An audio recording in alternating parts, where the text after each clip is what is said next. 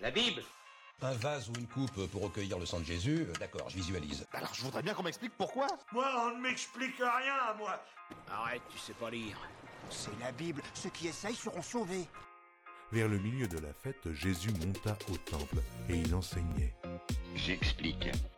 Merci mon Dieu, t'es sympa. Oh mon Dieu, vous êtes fort. Vous êtes très fort. Il conclut ainsi s'adressant à la foule. Ma foi, pourquoi pas? Bonjour et bienvenue dans ce troisième épisode de Ma foi, pourquoi pas, le podcast de la mission jeune de Fondatio. C'est toujours Agathe et Benoît et aujourd'hui on se demande comment Dieu peut-il nous aider à faire des choix Des choix, on en a tous fait et on en fera encore des millions. Chaque journée est remplie de choix. Il y a par exemple des choix quotidiens, sans grands impacts sur notre vie, comme qu'est-ce que je vais manger à midi, qu'est-ce que je vais regarder comme film ce soir, ou quel pote je vais voir cet après-midi? Et il y a des choix plus importants, plus difficiles à prendre. On se pose alors la question dans cet épisode de comment Dieu peut-il nous aider à faire ces choix plus importants, et comment on peut s'y prendre pour lui poser ces questions. On va alors pour commencer écouter le témoignage de Bérénice, qui a essayé de répondre à cette question. Bonjour à tous, je m'appelle Bérénice, j'ai 19 ans et je suis la dernière d'une famille de 6 enfants. L'an dernier, j'ai participé au parcours PIX proposé par Fondatio au cours de ma terminale et je suis actuellement en année de césure à l'école de vie Don Bosco située dans un petit village de Picardie. Aujourd'hui, on m'a demandé de témoigner sur un choix important et difficile posé dans ma vie où la présence de Dieu fut importante. Je suis encore jeune et des choix, je n'en ai pas fait beaucoup mais c'est pourtant durant cette période qu'ils sont les plus importants et les plus difficiles, car ils sont la base de tout ce qui va suivre pour ma vie d'adulte futur. La présence de Dieu est donc importante, mais comment peut-il m'aider? L'un des choix les plus importants de ma vie à l'heure actuelle, c'est mon orientation. Et c'est sur celui-ci que je voudrais développer mon témoignage aujourd'hui. C'est au cours de nombreuses discussions sur l'orientation, bien présentes en terminale, avec ma maman, mes sœurs et mon frère qui est aussi mon parrain, que j'ai pu découvrir cette école dans laquelle je suis actuellement. J'ai décidé de prendre une année de pause et de recul dans mes études pour apprendre à me connaître davantage et approfondir ma foi, ce dont je n'avais pas pris le temps de faire durant ma scolarité. J'ai par la suite rencontré une fille qui avait passé une année là-bas et après un week-end de découverte mi-février, je me suis inscrite. À cette époque, Dieu n'était pas vraiment présent dans ma vie, donc difficile pour moi de lui demander quelle est ma vocation. Pourtant, je continuais d'aller à la messe, car selon moi, si je lâchais la messe, plus rien ne me rattacherait à Dieu. Je ne voulais pas le perdre, et c'est dans le but de recréer une relation avec lui que je me suis lancée dans cette année à l'école de vie. Je n'étais pas en colère contre lui, mais je n'ai pas entretenu notre relation. Et c'est comme un ami. Si on ne prend pas de temps pour lui, on le perd de vue. C'est ce qu'il s'est passé pour moi avec Dieu. Le confinement est arrivé, je m'étais déjà inscrite dans mon école, et le doute commençait à m'envahir vis-à-vis de ce choix que j'avais posé quelques mois à peine auparavant. Je me suis donc remise à prier, mais cela n'était pas facile. C'est comme si je ne le connaissais plus. Alors, je me suis accrochée, en récitant des prières sans vraiment de fond personnel, apprises par cœur, comme le Notre Père ou le Je vous salue Marie. La réponse n'est pas venue tout de suite, mais une grande paix m'habitait au plus profond de moi. Je le ressentais surtout vis-à-vis de mon rapport aux autres, qui était beaucoup plus sain, et les discussions simples, et sans conflit. Surtout avec mes parents, avec qui je m'entends bien, mais surtout ces sujets sérieux comme sur l'avenir, nos échanges devenaient tendus auparavant. Ce n'était plus le cas, ce qui me procurait une grande joie, et je me suis lancée dans cette année. J'ai totalement fait confiance, au vu de la paix qui m'habitait, et j'y suis allée, aveuglement, en sachant d'avance que j'allais passer une superbe année, pleine de ressources, et c'est effectivement ce qu'il s'est passé dès le premier jour.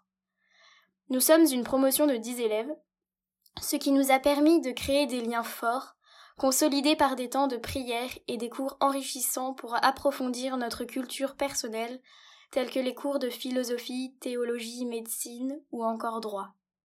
Avec du recul sur ce moment particulier de ma vie, je dirais que le Seigneur a agi en moi sans que je m'en rende compte.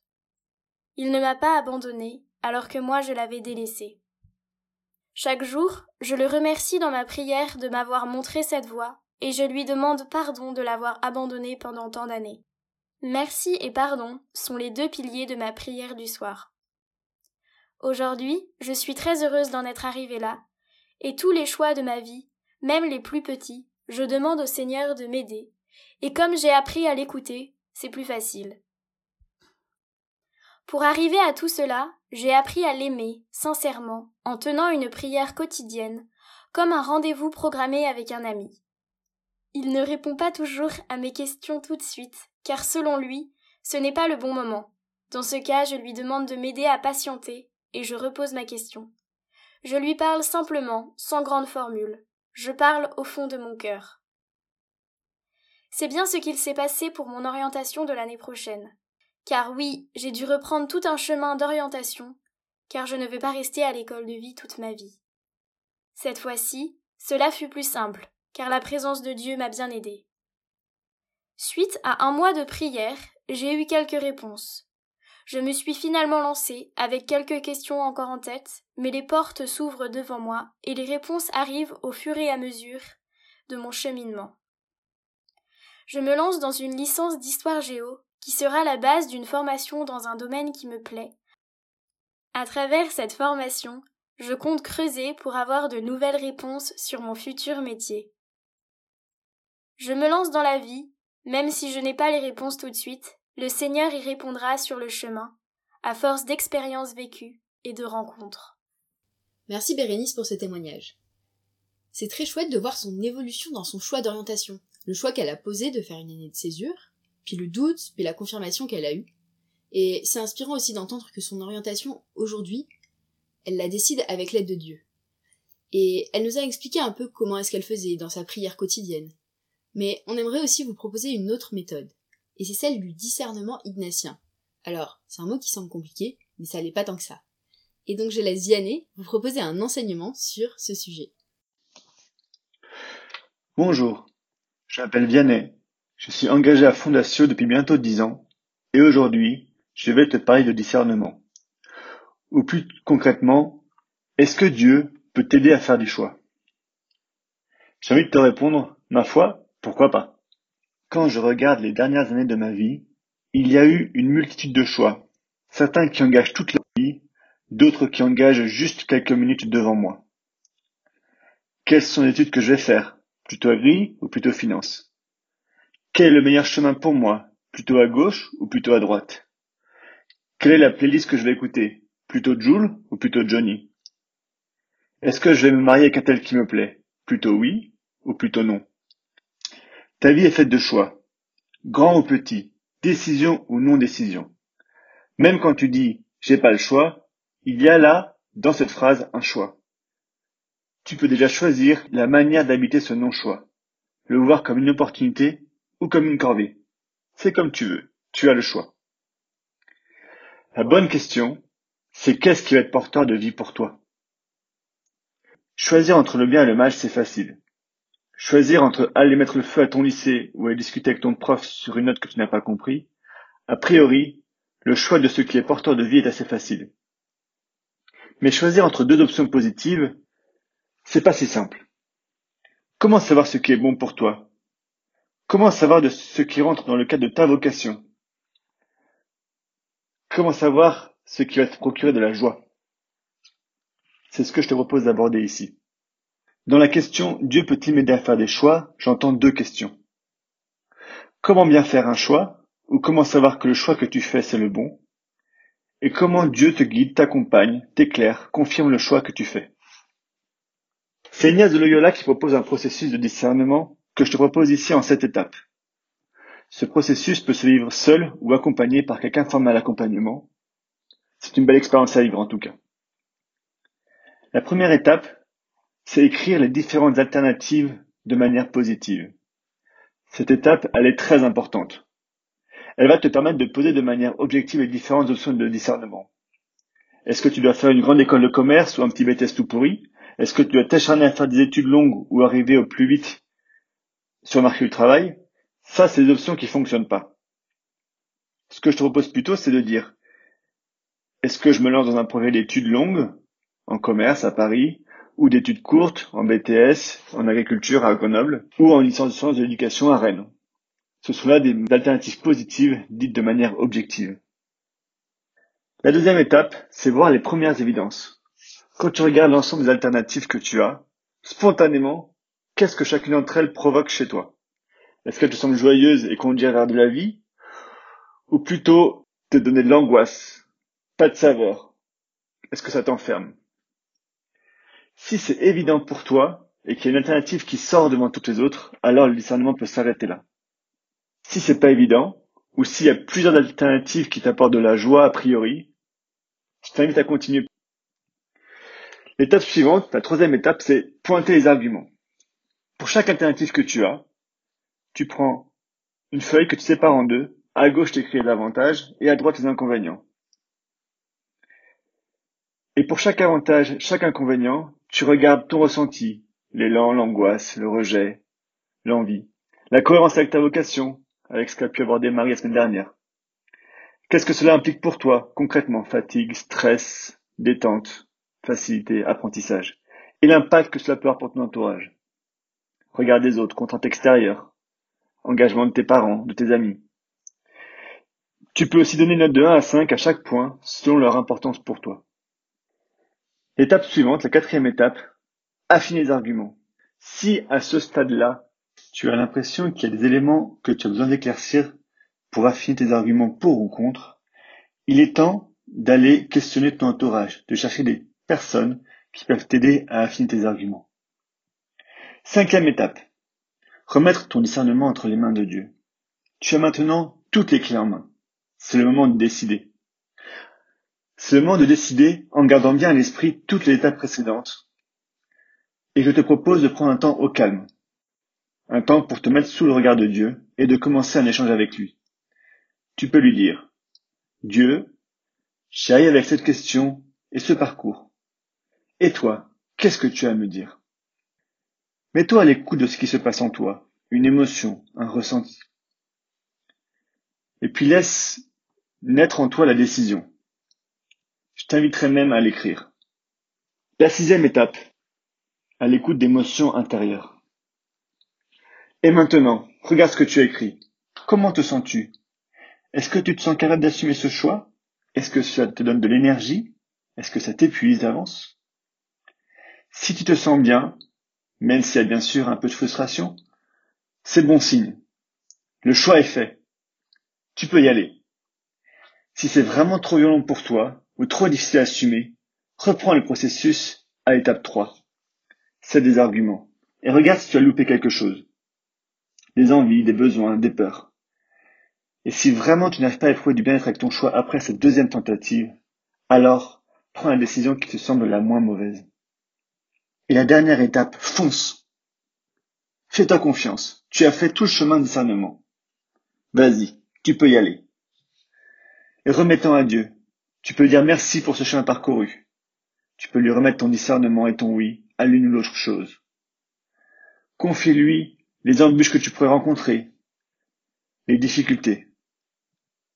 Demande-lui d'être avec toi au long du chemin que tu entreprends. Et là-dedans alors, Dieu, comment est-ce qu'il te guide? Comment est-ce qu'il t'accompagne? Dans les différentes étapes de discernement, je t'ai proposé de lui présenter ton discernement et de te mettre à son écoute en milieu de parcours et de mettre dans le coup de ton oui à la fin du parcours. C'est une manière de l'avoir avec toi. Quand tu te mets à son écoute et que tu te rends disponible à ce qu'il peut te dire, c'est une manière de le laisser te guider. Non pas comme un Dieu qui projetterait les choses pour toi, qui serait un Dieu manipulateur, mais plutôt comme un Dieu qui t'aime et qui te veut libre. Dieu est Dieu, et il te laisse complètement libre de tes choix. Comme l'a dit Sophie, il se tient devant la porte. Et la poignée de ton côté. Il te connaît. Il connaît le plus profond de qui tu es. Il veut te proposer et non pas t'imposer. Il veut te proposer une vie de joie, une vie de paix, une vie d'amour, une vie de bonheur. Tu es son enfant chéri et il veut le meilleur pour toi. Il se tient devant ta porte. Mais la poignée est de ton côté. Le choix d'ouvrir la porte t'appartient. Et comment ressentir que Dieu te guide dans ton discernement? D'abord, le choix de l'ouvrir la porte t'appartient. Et si tu lui ouvres ta porte, tu vas voir qu'il te parle. Probablement pas comme tu t'y attends, mais il te parle. par des personnes mises sur ta route, des copains, des amis, des relations, par des passages de la Bible, par des circonstances de la vie, par des événements qui t'arrivent, par la prière. Dieu te parle, et pour bien entendre, je ne peux que te souhaiter de le côtoyer le plus possible. C'est en voyant un ami qu'on le connaît mieux, qu'on comprend mieux sa voix, qu'on entend mieux sa voix. C'est en mettant plusieurs fois la couleur rouge sur les yeux d'un bébé qu'il apprend à reconnaître cette couleur. C'est en côtoyant Dieu régulièrement que tu apprendras à le reconnaître. Alors oui, Dieu peut t'aider à faire des choix. Es-tu prêt à le laisser faire? À t'en remettre à lui? À échanger avec lui Bon discernement et bonne route. Merci Vianney pour ton enseignement. Vianney nous l'a dit. Pour répondre à la question du podcast, oui, Dieu peut nous aider à faire des choix. Et notre message pour vous, c'est osez demander à Dieu de vous aider à faire des choix, de vous guider. Osez prendre le temps de l'écouter, de chercher sa réponse. Osez prendre le temps de vous poser pour faire ce choix, pour vous écouter aussi, pour écouter ce dont vous avez profondément envie. Pour vous aider dans cette démarche, aujourd'hui on a deux propositions pour vous. Alors, vous connaissez comment ça se passe. Vous vous installez dans un endroit calme, vous prenez un stylo, vous mettez votre téléphone en silencieux et vous vous laissez guider. Notre première proposition est une relecture d'un choix que vous avez déjà posé. Je laisse Benoît vous donner les pistes de réflexion. Ai-je déjà fait des choix personnels qui ont été importants pour moi? Comment est-ce que j'ai vécu ces moments de choix? Comment ai-je fait mon choix? Me suis-je appuyé sur l'aide de Dieu au moment de faire ce choix? Aujourd'hui, est-ce que je vois une action de Dieu que je n'aurais pas vue avant? Donc on vous propose un petit temps pour méditer sur ces questions. Et puis, la deuxième proposition, c'est tout simplement de mettre en place la technique de discernement ignatien expliquée par Vianney. D'abord, j'essaye de trouver un choix qui me pèse aujourd'hui, un choix important pour moi. Puis, remettez l'enseignement de Vianney à 10 minutes 45 et suivez les étapes en pressant pause entre chacune pour prendre le temps de faire l'exercice. On espère que ces deux propositions vous permettront de vous aider à poser des choix. Et puis, comme on sait que, à votre âge, le choix principal et le plus dur qu'on a à faire, c'est celui de l'orientation, Bérénice nous en a bien parlé, la Mission Jeune a créé des podcasts sur l'orientation. Ils sont disponibles sur Spotify ou sur le site jeune.fondatio. Ces podcasts s'appellent En bonne voie. On vous invite à aller les écouter si vous vous posez des questions sur l'orientation. Et puis vous pouvez toujours nous envoyer un message sur Facebook ou Insta si vous avez besoin d'en parler avec quelqu'un. Si ces podcasts vous plaisent, que vous voulez creuser, il y a des camps pour les 14-18 ans cet été en juillet, avec plus de 100 jeunes. Si l'aventure vous tente, allez sur le site jeune.fondatio ou cherchez la publi Insta pour voir à quoi ça ressemble et vous inscrire. N'hésitez pas à partager ce podcast et à mardi prochain. Salut La Bible Un vase ou une coupe pour recueillir le sang de Jésus, euh, d'accord, je visualise. Alors je voudrais bien qu'on m'explique pourquoi. Moi, on ne m'explique rien, moi. Arrête, tu sais pas lire. C'est la Bible. Ceux qui essayent seront sauvés. Vers le milieu de la fête, Jésus monta au temple et il enseignait. J'explique. Merci mon Dieu, t'es sympa. Oh, mon Dieu, vous êtes fort. Vous êtes très fort. Il conclut ainsi s'adressant à la foule. Ma foi, pourquoi pas?